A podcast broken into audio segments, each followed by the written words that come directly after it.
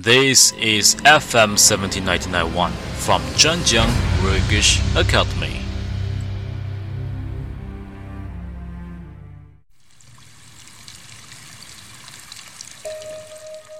Hello everyone, this is Guy at FM 17991 from Zhenjiang English Academy. Uh, it's story time. The Berenstain Bears and the Shaggy Little Pony.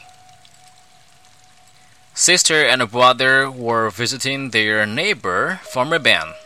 They liked to help him take care of the animals on his farm. Hello, cubs, said Farmer Ben. I want you to meet someone new on the farm. He led them to a pen. Inside was a shaggy little pony. Meet old Oscar, said Ben.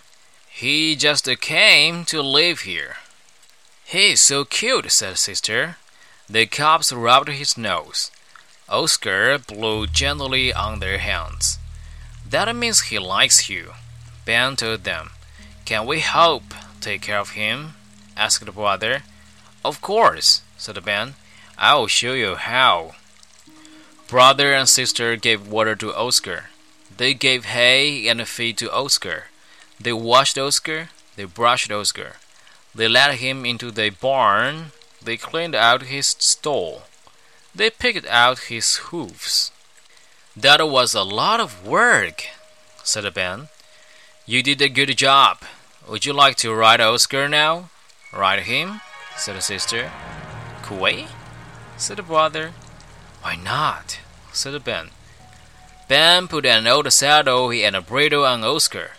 He had the riding helmets for the cubs to wear. Brother and sister began to go to the farm every day. They took care of Oscar and they rode Oscar. Soon they could ride him without any help. They rode him all over the farm. They loved Oscar and they loved to ride him.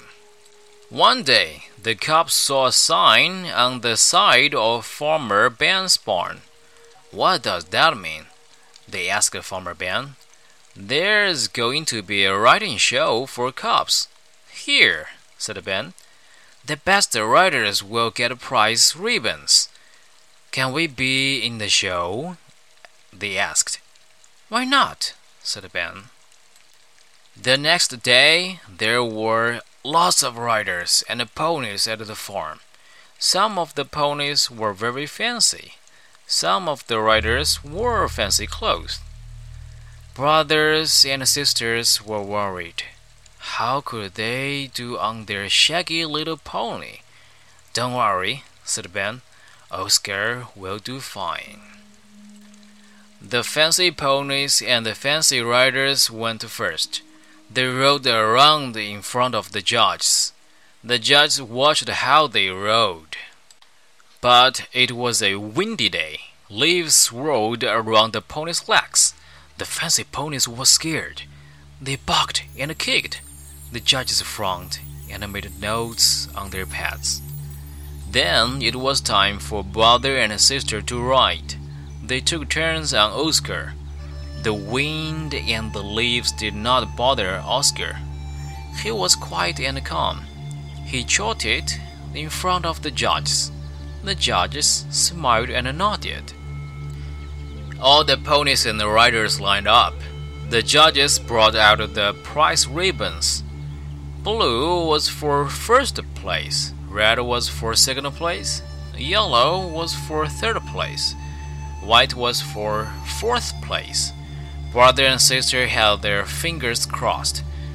I hope we get a ribbon, sister said. The judges pinned the blue ribbon on Oscar's bridle. Sister and brothers were tied to first place. I told you nothing bothers old Oscar, said the Farmer Ben. Brother and sister rubbed Oscar's nose. Oscar blew gently on their hands. That's all for this story. The Berenstain Bears and the Shaggy Little Pony.